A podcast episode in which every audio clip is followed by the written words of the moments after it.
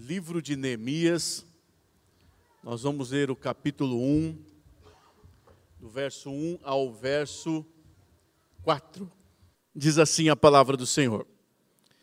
As palavras de Neemias, filho de Acalias, no mês de Quisleu, no ano vigésimo, estando eu na cidade de Suzã, veio Anani, um dos meus irmãos, com alguns de Judá. Então lhes perguntei, Perguntei pelos judeus que escaparam e que não foram levados para o exílio acerca de Jerusalém. Disseram-me: os restantes que não foram levados para o exílio e se acham lá na província estão em grande miséria e desprezo, e os muros de Jerusalém estão derribados e as suas portas queimadas. Tendo eu ouvido estas palavras, assentei-me e chorei, e lamentei por alguns dias, e estive jejuando e orando perante o Deus dos céus. Amém, gente? Feche os seus olhos, curve a sua cabeça. Vamos falar com o Senhor. Peça para que o Espírito Santo que está aqui nessa noite, esse mesmo Espírito que habita em nós, peça a Ele para que fale ao teu coração. Quem sabe você veio aqui esperando uma resposta, buscando uma direção da parte do Senhor. Ele está te ouvindo, Ele está ouvindo a tua oração, o teu clamor. Então fale, Senhor, eu quero te ouvir nessa noite. Eu estou pronto para ouvir o que o Senhor tem para a minha vida neste momento. Senhor, nós te agradecemos por essa oportunidade, mais essa oportunidade que o Senhor nos dá de estarmos na tua presença, de estarmos aqui cultuando o teu nome e pedimos que o teu Espírito maravilhoso fale com cada um de nós, assim como nós sempre pedimos que essa palavra verdadeiramente venha de encontro à necessidade de cada irmão, de cada irmã que o Senhor trouxe aqui nessa noite.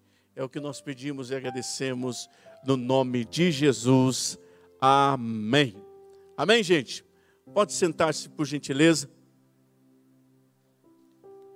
Hoje nós vamos falar sobre um tema, e o tema da noite é como se portar diante de uma frustração. E por que o tema? Porque nós vivemos em um mundo real. E o mundo real, ele obviamente não é um conto de fadas. O mundo real, ele tem adversidades, lutas, dificuldades, problemas.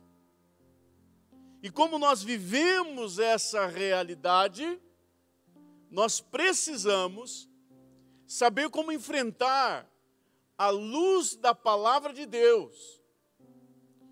Porque aqui nós falamos desse evangelho maravilhoso, falamos de um tempo vindouro, ou seja, algo que está para acontecer, que é claro, como a própria palavra de Deus diz, um dia nós estaremos em um lugar onde não haverá pranto, não haverá dor, não haverá tristeza, não haverá angústia, mas nós temos essa expectativa, nós temos essa esperança, nós temos fé que isso um dia vai acontecer.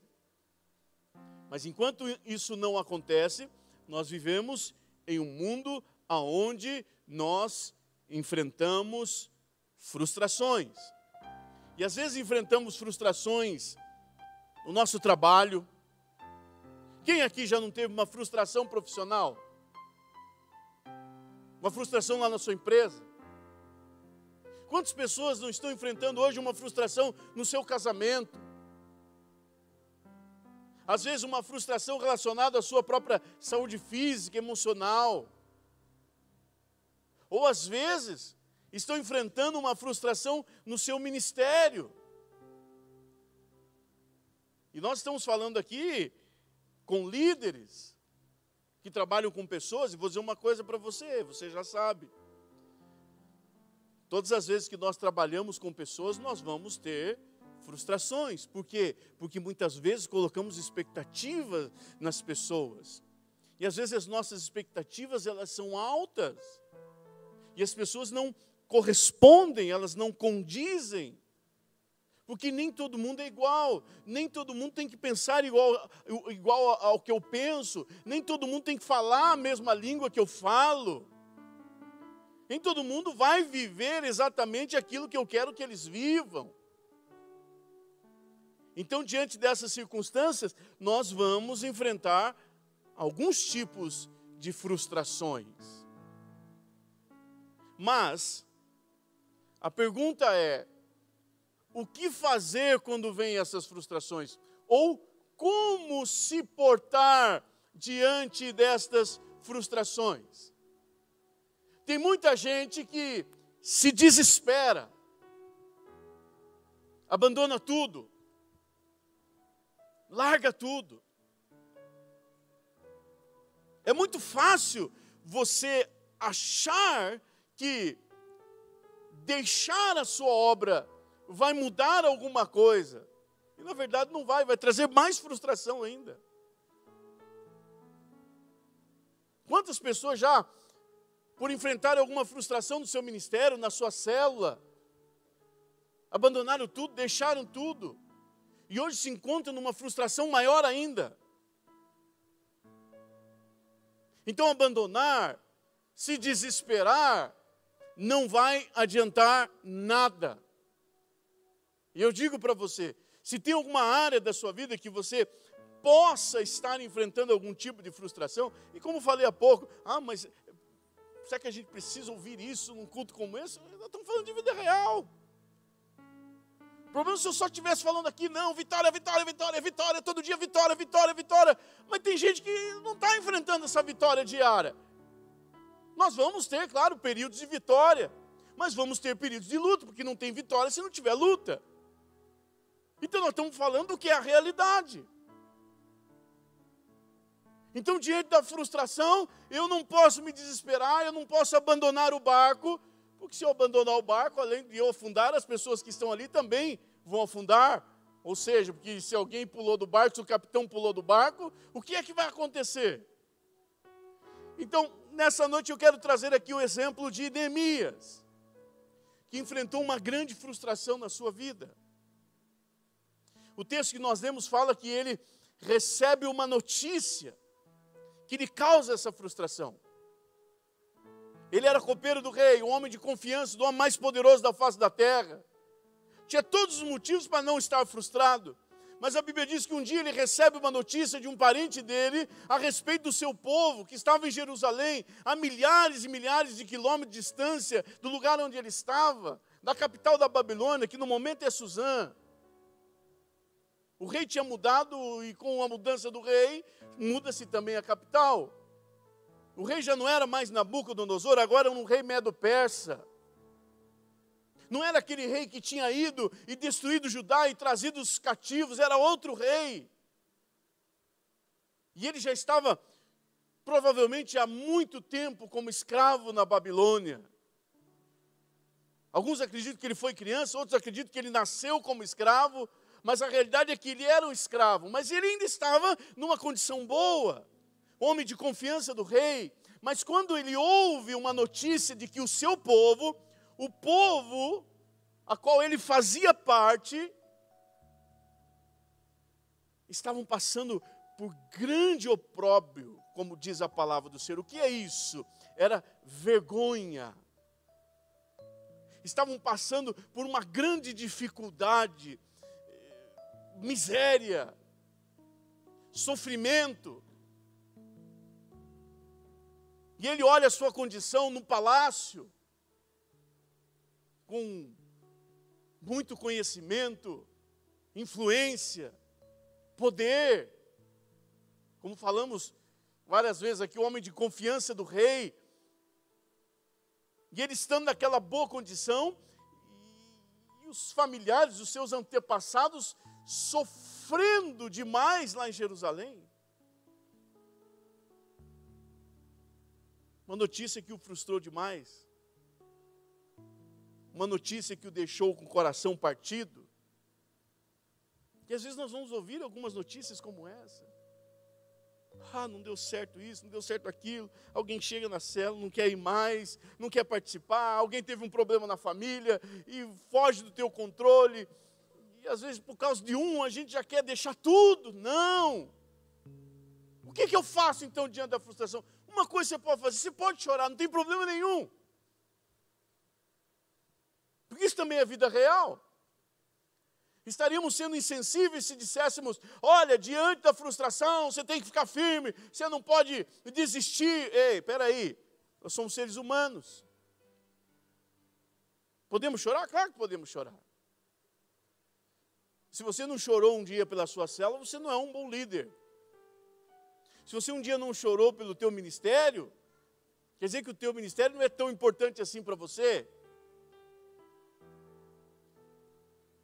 Então o texto diz que quando Neemias fica sabendo dessas más notícias, ele chora. Ele chora e lamenta. Essa é a primeira atitude de quem enfrenta frustração. E não há problema nenhum. Pode chorar. Pode se lamentar. A gente pode ficar triste. Nós podemos enfrentar esse tipo de situação. E para muitos chorar até faz bem. Quem chora lava, lava sua alma. Mas tudo tem um limite. Então, diante dessa situação, eu posso chorar, mas eu não posso permanecer chorando para o resto da minha vida. Permanecer lamentando pelo resto da minha vida. Eu peço, posso ter o meu momento de tristeza, mas também tem um momento que eu preciso me levantar. É aquilo que o sábio Salomão fala em Eclesiastes: há tempo para todas as coisas debaixo do céu, há tempo de chorar, mas há tempo de sorrir também. Há tempo de se lamentar também, há tempo de se alegrar. Há tempo muitas vezes de se frustrar, há, mas também há tempo de ter êxito na sua vida. Então a nossa vida é feita de estações. Ou seja, Deus já deixou a lição na natureza. A natureza, o mundo que nós vivemos, é feito de estações bem divididas em outros lugares do Brasil e do mundo, só em Curitiba que não é.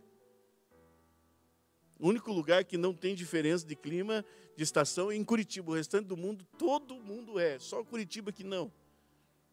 É. Às vezes acontece de ter os quatro, os, os, as quatro estações no mesmo dia, mas Curitiba é diferente. Então não vamos levar em consideração Curitiba. Mas a, a nossa vida é feita de estações, de fases, de níveis. Então há momentos de altos e baixos, sim.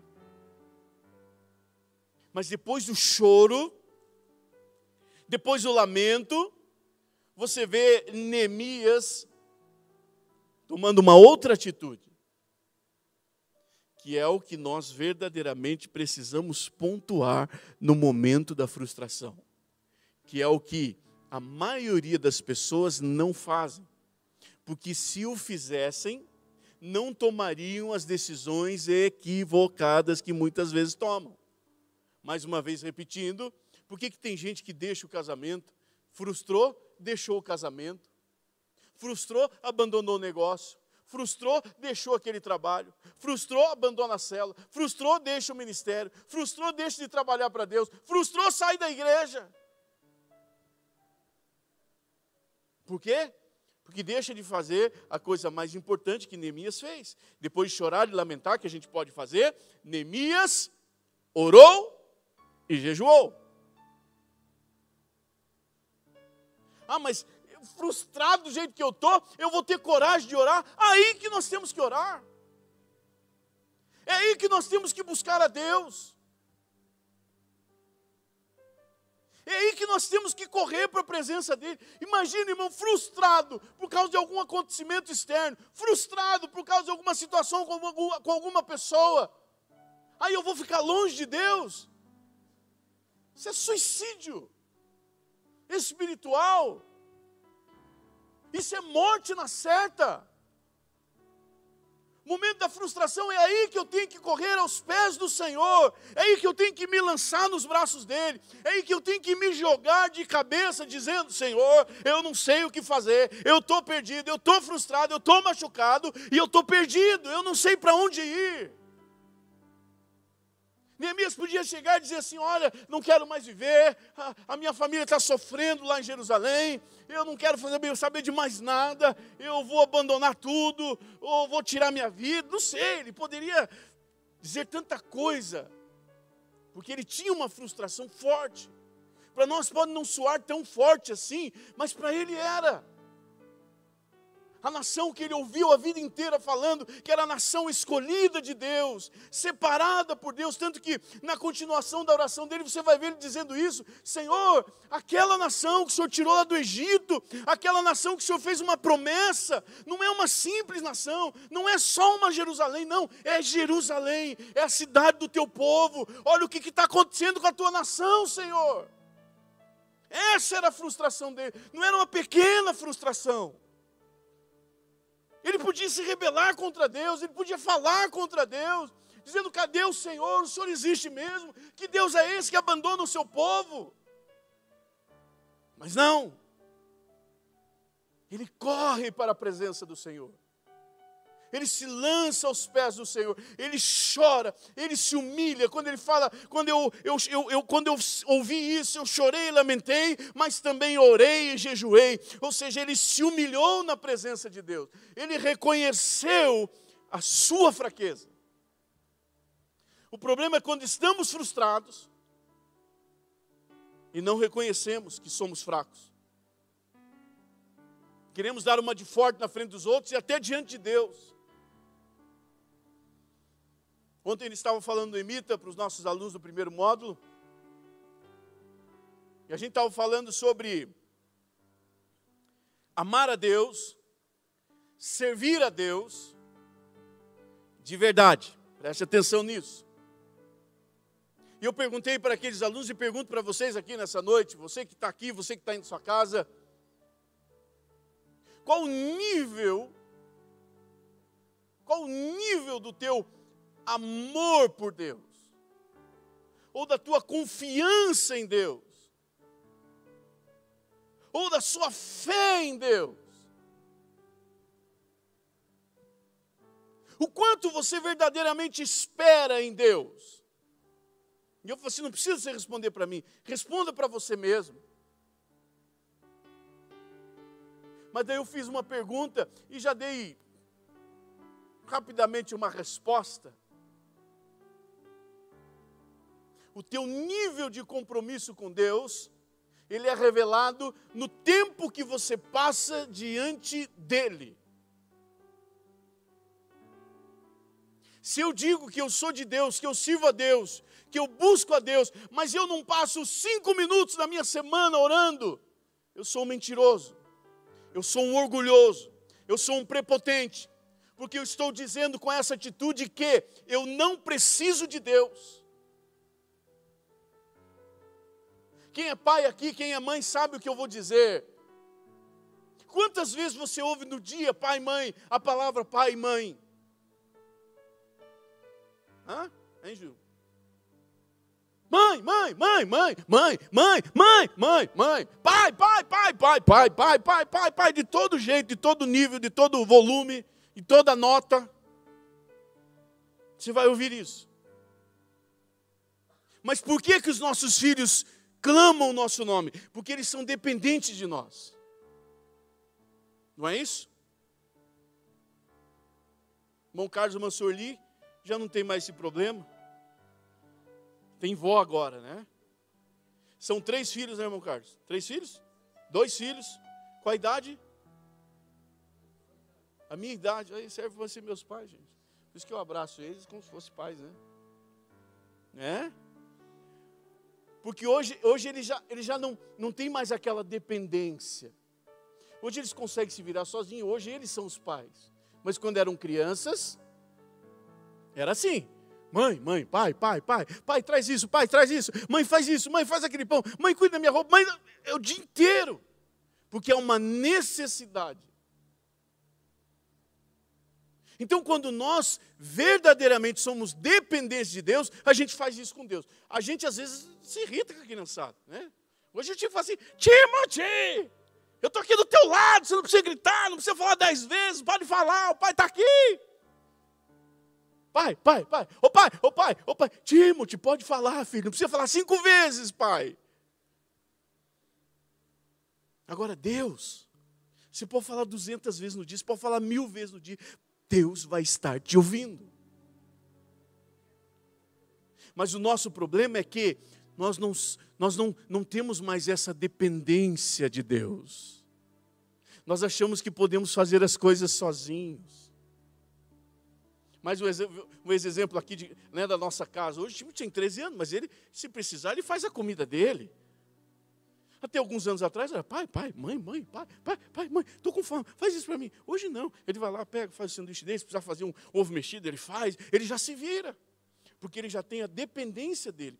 Só que a diferença de uma criança que vai crescendo e vai criando sua dependência, e nós, é que nós não podemos nunca ser independentes de Deus. Porque se nós formos independentes de Deus, nós quebramos a cara. Os nossos filhos vão crescer, como aconteceu aqui com o irmão Carlos Amansueli, cresceram, já tem a sua família, já tem os seus filhos. Mas o nosso caso com Deus não pode acontecer isso.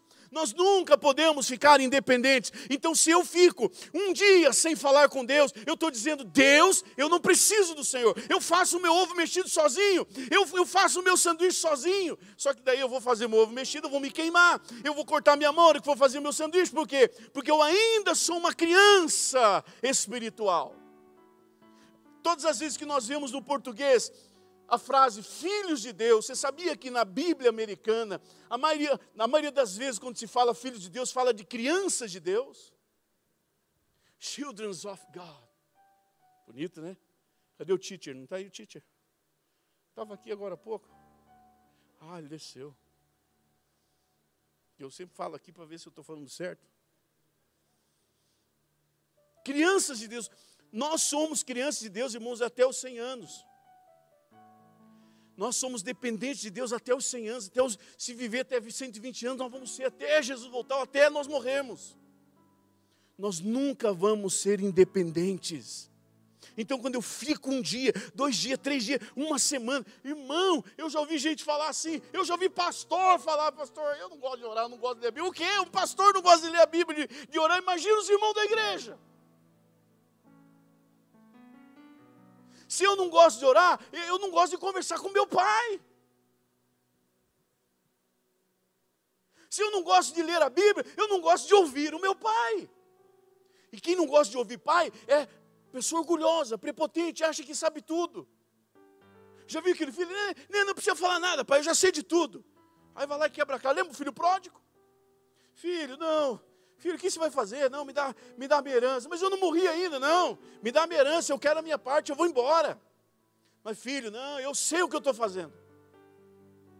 É prepotência. Sabe tudo. É orgulho.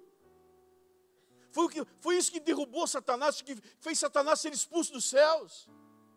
Ele achou que já não precisava mais de Deus, ele já sabia tudo.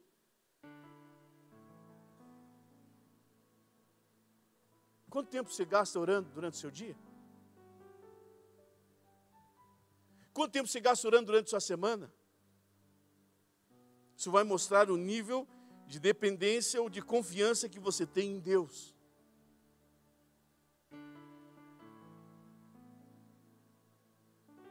Neemias, no momento da maior frustração dele, Tite, que bom que você voltou, eu tinha falado aqui, de ver se ia me dar uma provada mas daqui a pouco eu falo mais algumas frases e você me dá um, um apoio, suporte. Momento de maior frustração de Neemias, ele podia dizer assim: gente, por que, que eu vou precisar de Deus? Eu estou do lado do Joe Biden, da época, o homem mais poderoso da face da terra. Certo que o John Biden está meio fraquinho, né? O Donald Trump. O homem mais rico do mundo, mandava no mundo. Por que, que eu vou orar a Deus? Eu posso pedir para o rei, o rei confia em mim. Eu sou homem de confiança dele. Eu vou fazer do meu jeito, não é assim que a gente muitas vezes. Quando eu deixo de buscar uma resposta de Deus diante da minha frustração, eu estou dizendo, eu estou dizendo assim, eu sei o que eu, eu, eu sei o que fazer. Eu resolvo do meu jeito. Vamos dar uma analisada numa situação difícil que nós enfrentamos no dia de hoje, ontem, semana passada, nos últimos dias, alguma luta que nós estamos enfrentando hoje. Será que não é resultado daquilo que nós quisemos fazer do nosso jeito? Sem pedir uma direção de Deus? Ah, mas era uma frustração, eu tentei resolver, mas como? Ouvindo Deus ou fazendo o teu jeito? Se você ouviu Deus, irmão, pode ter certeza que não vai ter dor de cabeça. Só vai dar dor de cabeça se nós fizermos do nosso jeito. Alguém chega, você precisa orar. Não, é, é preciso orar, mas também é, tem hora que a gente tem que agir. Essa é a desculpa de quem não gosta de orar. Não, tem hora de orar, mas tem hora de agir. Está na hora de agir, mas ele não orou. Não, antes de agir tem que orar. Porque Deus vai dar a direção de qual ação tomar. Frustrei, Senhor. Que, que eu faço diante dessa frustração?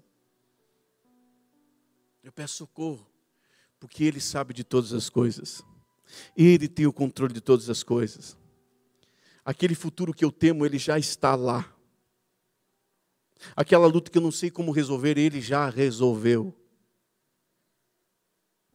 Então por que, que eu. Ai, Jesus, por que, que a gente não tenta fazer do nosso jeito? Sendo que a gente. Sendo que nós somos crianças de Deus. Sendo que nós somos tão dependentes. Pai, deu ruim aqui, Senhor. Deu tudo errado. Meu povo está sofrendo. E eu estou aqui triste, porque eu queria estar tá lá e não consigo. E não posso. Eu tenho um compromisso aqui na Babilônia. O que é que eu faço? Aí Deus dá a resposta. Deus sempre tem a resposta. Deus sempre tem a direção. Alguém já se perdeu com GPS aqui, gente? Pensa num camarada que, que tem essa facilidade de se perder com GPS. Mas o meu problema não é que eu ligo o GPS, eu tenho o GPS, mas não uso. Então eu sei, eu sei, eu sei que fica mais ou menos em tal lugar. Então eu pensei, por que, que eu vou ligar GPS? É, meu cara, vou ligar GPS, eu sei onde é que é. Aí quando estou indo, me perco.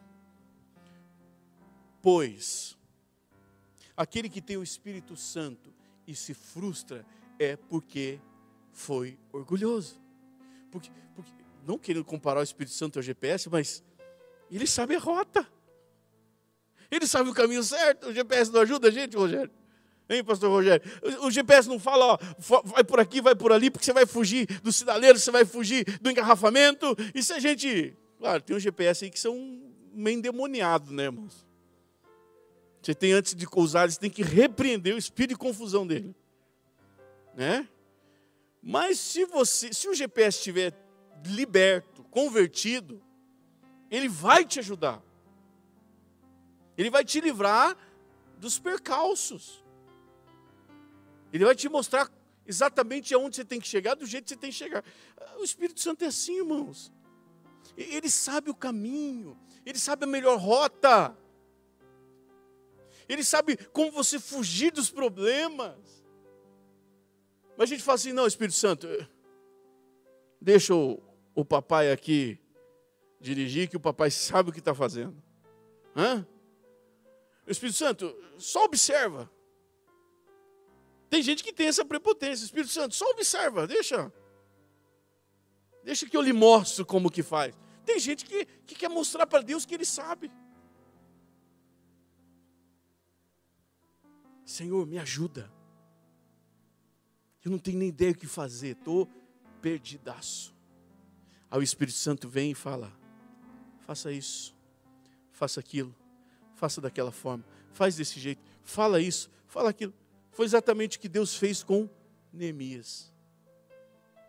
Ele orou, ele jejuou, ele se humilhou, ele buscou a Deus. E no momento certo que ele mais precisou, o Senhor estava lá com ele. Como? Está lá um dia Neemias. Eu fico imaginando Deus dando até estratégia para ele. Ó Neemias, quando você chegar diante do rei, você faz aquela cara assim meio de pidoncho. Sabe aquela cara que a gente fazia quando ia na casa da tia, que a gente estava querendo comer? Hã? Aquela cara meio assim, olhando para a mesa, para o armário, ver se não tem comida. Aí a tia chegava e perguntava: Vocês querem comer alguma coisa? Vontade de falar assim, tia, quem pergunta não quer dar. Quando a gente quer dar, a gente não pergunta. Né? A gente já oferece. Olha, pega aqui um salgadinho, pega aqui um cafezinho. Ah, vocês querem tomar café? E quem que vai na casa do outro não quer tomar um cafezinho? Não sei quando a pessoa às vezes está enferma, doente, vai lá. Né? Eu não estou jogando verde aqui não, tá, irmãos? Por favor. Mas fica a dica, né? Claro que eu também não tomo café, irmãos. Então você pode ter uma coquinha lá, uma Sprite. Estou brincando, brincando. Mas fica a dica. Então o Senhor fala assim, ó, ô Neemias, quando chegar o dia do rei, você faz aquela cara assim, sabe aquela cara assim que você está você está precisando de alguma coisa. E o rei te conhece. Ele vai te perguntar. Ele vai te perguntar. Um dia eu fui lá na, Pastora Mara, cheguei lá, gente, tinha um empadão maravilhoso. Ela não falou assim, bispo, você quer comer um empadão? Não. Ela falou assim, pode sentar. E eu falei assim, não, eu não precisava. É? Mas já falei, não precisava sentado na mesa. É? Um dia eu fui lá no dia, cheguei lá, tinha um contrafilé maravilhoso ele não falou, bicho, só quer comer uma carninha? Não, ele falou, bicho, pode vir aqui servir. Então, assim, gente, o Senhor prepara os momentos certos. O Senhor prepara tudo na hora certa. Aí chega lá Neemias, vai servir o rei. O rei sempre conhecia Neemias, sempre estava com aspecto alegre, feliz. Mas aquele dia o Neemias chega meio com aquela cara enxavido, cara de quem está, né? Precisando de alguma coisa. O que, que nós comemos aquele dia lá, Izzy? O negócio foi bom lá, como é que é? Esqueci o nome. Como é que é, Rai? Conchilione. Do que mesmo? É disso aí mesmo. Era bom. Era bom. Ricota, com, né? com peito de peru. Né? Olha, gente, o negócio lá estava top. Né? Então chega lá para Neemias com aquela vontade de comer um conchilhone, e o rei tinha o conchilhone. Aí o rei fala: O que, que aconteceu, Neemias? Por que, que você está triste, Neemias? Aí é a oportunidade. Aí Deus prepara o momento. Deus está respondendo. Deus está falando que Ele está no controle. E você não precisa fazer do teu jeito. Porque Deus prepara tudo na hora certa. Aí ele falou assim: como que não estaria triste, meu rei, se o lugar onde os meus pais foram enterrados está passando por grande dificuldade? Os muros da nossa cidade natal estão derrubados, o nosso povo está passando grande vergonha, e aquele tempo, alguém falar que os túmulos dos seus pais ou dos seus antepassados estavam descobertos, era, era, era uma grande vergonha de fato. Era vergonhoso, era triste. O quê? Os teus pais não têm lugar para ser enterrados? O quê? Fizeram isso com o túmulo dos seus pais? Até hoje, isso para o judeu e para o muçulmano, você tem uma ideia, no cemitério muçulmano, não entra quem não é muçulmano. Nós fomos para Israel quando chegamos lá no Gólgota, né? ou seja, diante do, do Gólgota, onde Jesus foi crucificado, onde foram colocadas três cruzes. Nós falamos para o guia, nós queremos ir até lá. Ele disse, não pode. Por quê? Porque lá é um cemitério muçulmano. Tá, e daí? Só entra muçulmano. Quem não é muçulmano não pode entrar lá. Ou seja, eles respeitam a memória. Eles respeitam o lugar dos mortos. Então, quando o, o, rei ouve aquilo, ou seja, Deus dá a estratégia certa para Neemias, ou seja, Deus coloca a palavra certa na boca de Neemias. Quando nós estamos sendo guiados pelo Senhor, Ele vai colocar a palavra certa na nossa boca, nós não vamos falar nem de mais nem de menos, nós não vamos murmurar, não vamos reclamar, mas também não vamos ficar contando vantagem, nós vamos falar o que é certo, no momento certo, a atitude certa. Então Deus deu a palavra certa para Neemias. Neemias, fala isso. Neemias, quando fala a respeito disso, o rei imediatamente, não, isso não é possível. O que, que você quer, Neemias? Eu gostaria de resolver esse problema. E o rei, claro. Quanto tempo você precisa? Neemias já tinha tudo preparado, porque Deus já tinha dado. Olha a importância de você falar com Deus, quando você fala com Deus, Deus já te fala, já te mostra tudo o que você precisa fazer. Ele não estava despreparado. Imagine se ele tivesse despreparado, ah, não sei, não, ele já sabia, eu preciso de tanto tempo. E eu preciso também de soldados, eu preciso de uma carta do rei, eu preciso de material para reconstruir o muro. Ele já estava com a lista pronta. Por quê? Porque ele já sabia que o rei iria falar com ele, porque Deus já tinha mostrado. Quando você busca Deus, Deus mostra para você o que vai acontecer. Deus tem poder de revelar o futuro para mim e para você. Eu já falei isso várias vezes, irmãos. Deus, Ele conhece o futuro, o futuro que nós não conhecemos. Eu conheço pessoas que pagariam milhares de dólares para conhecer um pouco do seu futuro e nós podemos conhecer o nosso futuro de graça. É só dobrar o joelho e falar: Senhor, o que o Senhor tem para a minha vida, Deus vai revelar para nós. Deus vai falar: Eu quero isso de você, eu quero, eu quero aquilo de você, eu quero que você esteja nesse lugar. Deus vai mostrar. Então Neemias já está com a listinha pronta. Bom, é, o senhor está dizendo que o senhor quer me ajudar? Sim, Neemias, eu quero te ajudar. O que, que você precisa? Bom, rei, então é o seguinte: eu preciso disso, disso, disso, disso, disso, disso, disso. É isso mesmo? Isso mesmo. Então que assim seja, Neemias. Faz o que você tem que fazer. E o resto da história você já conhece. Neemias retorna ou vai para Jerusalém, quase 1.500 quilômetros de distância, no lombo de um animal. A Bíblia diz que a viagem foi tão cansativa que ficou três dias dormindo, descansando da viagem.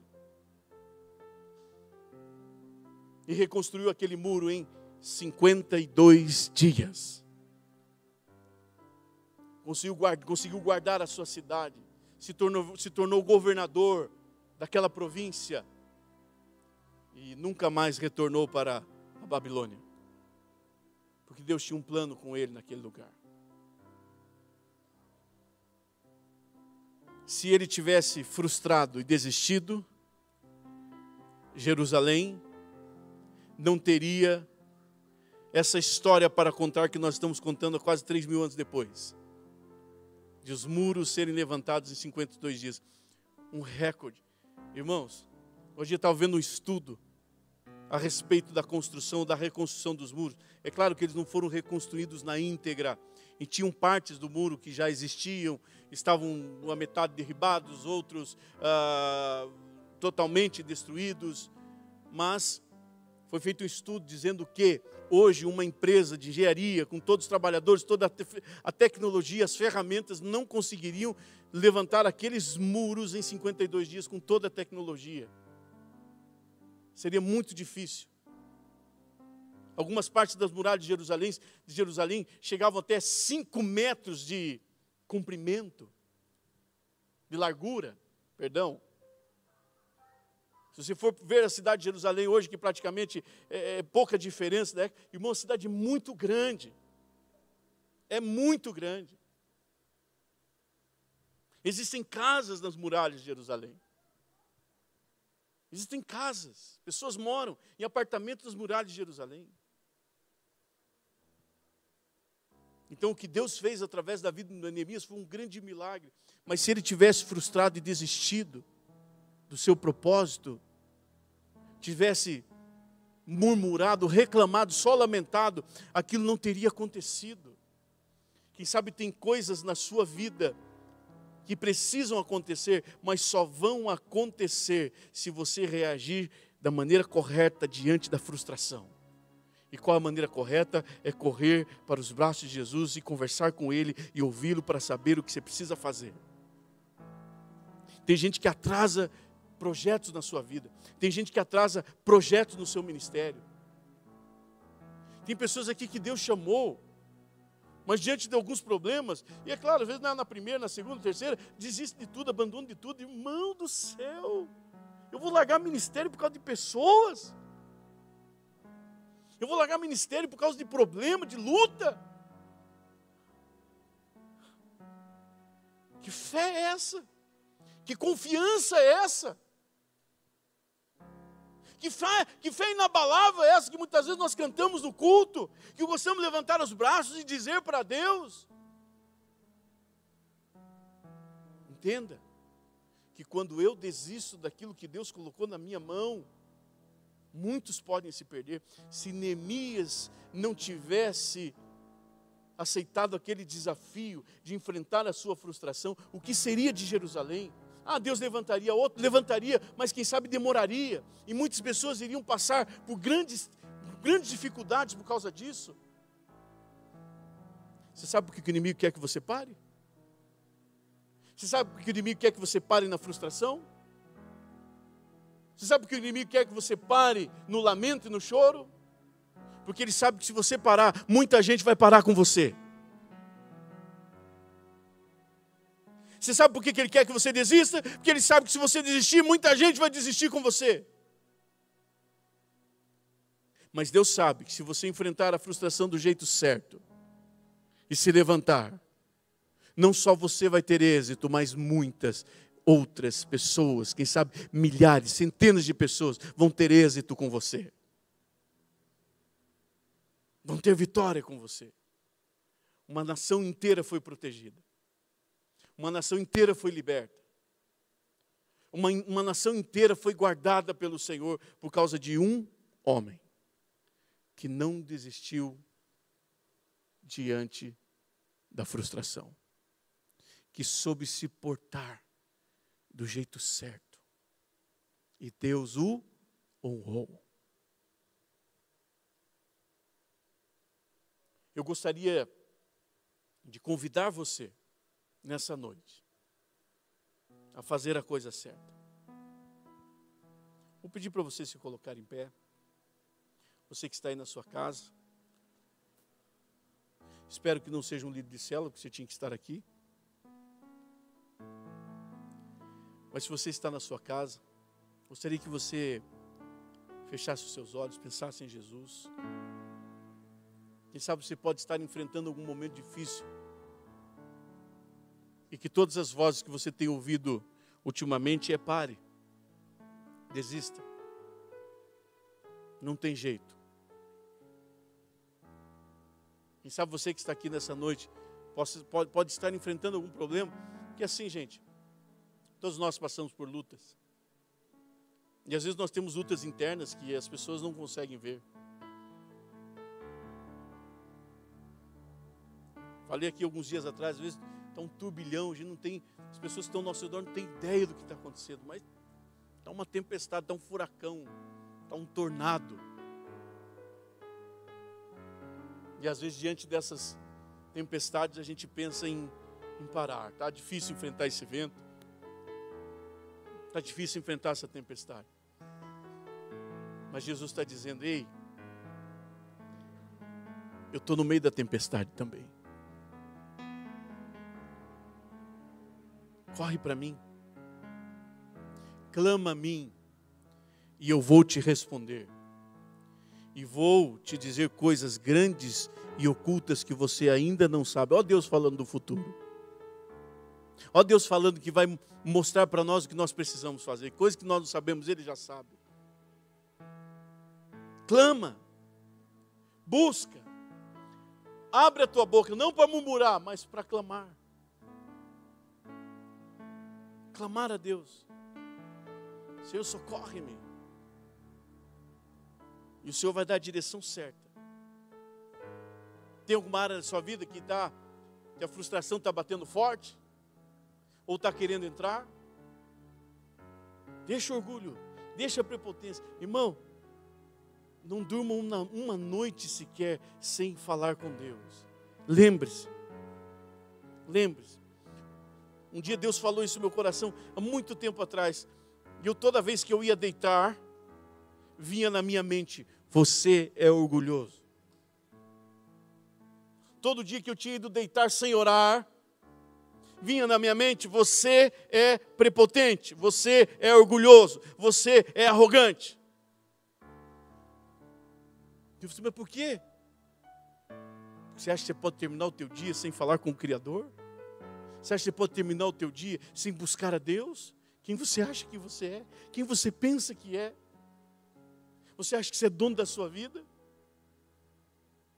Quem que falava isso? Às vezes a minha consciência. Quando era mais light, eu creio que era o Espírito Santo. E muitas vezes eu sucumbi ao sono. Outras vezes me levantei rápido. Mas teve um dia que Deus mudou minha vida por completo. E hoje eu não consigo dormir se eu não orar. Eu não consigo pegar no sono se eu não orar. Hoje o meu calmante é a oração. Hoje o meu remédio para dormir é a oração. Se eu quero dormir, irmão, é só orar.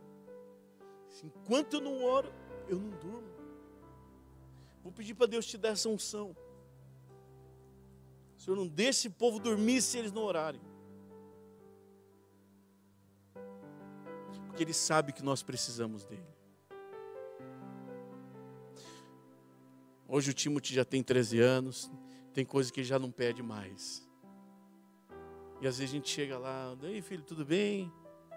Você quase não, não pediu nada para mim hoje. A gente fica até meio desenchavido, né? Você não está precisando de nada, não? Não, pai, está tudo bem. Certeza? Certeza. Ele fica meio assim, não precisa mais de mim. Ele está me deixando de lado. Fico imaginando Deus olhando. Hum, olha lá, se o que está pegando fogo. E ele não pediu nada para mim. Como é que vai ser o dia dele amanhã? Sozinho. Querendo fazer do jeito dele. A ideia dele é tudo errado. Vai dar com a cara na porta. Mas ele tem que clamar. Ele tem que pedir. E Deus, na sua infinita misericórdia, muitas vezes prepara momentos como esse, que a gente está querendo fazer do nosso jeito, aí Deus traz a gente aqui, faz a gente parar lá do YouTube para ouvir uma mensagem como essa, e a gente acorda para a vida. Por quê? Porque Deus nos ama. E Ele não quer que a gente faça as coisas do nosso jeito. Clame a Deus. Fale com Ele. Que Ele vai te responder. Vamos orar? Senhor meu Deus, quero te agradecer. Porque o Senhor é um Deus tão maravilhoso.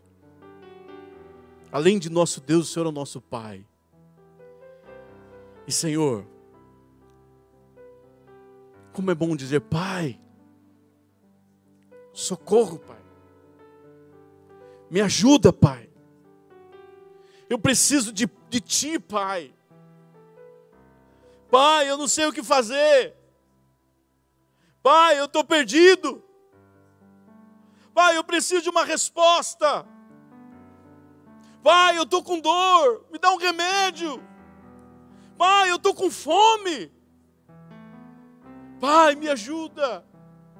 Pai, me responde. Acende a luz, eu estou me sentindo na escuridão, me ajuda. E como é bom saber que o Senhor sempre está nos ouvindo. E que o Senhor sempre vai nos responder. Te agradecemos, Senhor. E como falamos de vida real aqui, sabemos que vamos enfrentar momentos difíceis. Quem sabe alguns que estão aqui nessa noite, ou que estão nos assistindo, estão enfrentando momentos difíceis. Senhor, o Senhor é a solução, o Senhor é a resposta, o Senhor tem o mapa, o Senhor tem o caminho, o Senhor sabe o que fazer. Por isso nós clamamos diante dessa frustração. O tema da nossa mensagem hoje foi como se portar diante da frustração. Nós aprendemos um grande segredo nessa noite e nós queremos colocar em prática todos os dias quando enfrentarmos essas, essas frustrações. Às vezes passamos frustrações várias vezes durante o dia e ficamos perdidos, não sabemos o que fazer. Mas, Senhor, que a partir de hoje isso seja diferente, que a nossa resposta seja correr para os teus braços. Um filho, quando se sente dependente, quando está correndo perigo, a primeira coisa que ele faz é olhar para o seu pai. E se o seu pai estiver perto, ele vai correr para o pai. E o Senhor sempre está perto de nós, então nós podemos correr para Ti. E é o que nós fazemos nessa noite, nós corremos para os Teus braços. Quem sabe alguém aqui está com o coração ferido, está com o coração doente. O Senhor tem o remédio. O Senhor tem aquele Tilenol espiritual que pode tirar essa dor. O Senhor tem aquele bálsamo exatamente que nós necessitamos para derramar no nosso coração e curar essa ferida. O Senhor tem. Às vezes nós tentamos procurar em tantas coisas, em tantos lugares, em pessoas que não podem fazer nada por nós, mas o Senhor pode. Às vezes fazemos como aquele filho pródigo que buscou alegria, que buscou prazer longe do pai, mas ele descobriu que longe do pai ele não era feliz, então ele corre para o pai. E quando ele volta para o pai, o pai o recebe com festa, o pai recebe com uma roupa nova, o pai recebe com um anel no dedo, o pai o recebe com respeito e o pai o coloca em lugar de destaque. Nós corremos para ti, porque só o Senhor pode, só o Senhor tem essa condição. Abençoa cada um dos teus filhos de uma forma sobrenatural nessa noite. É o que nós pedimos no teu nome, Jesus. Amém e amém.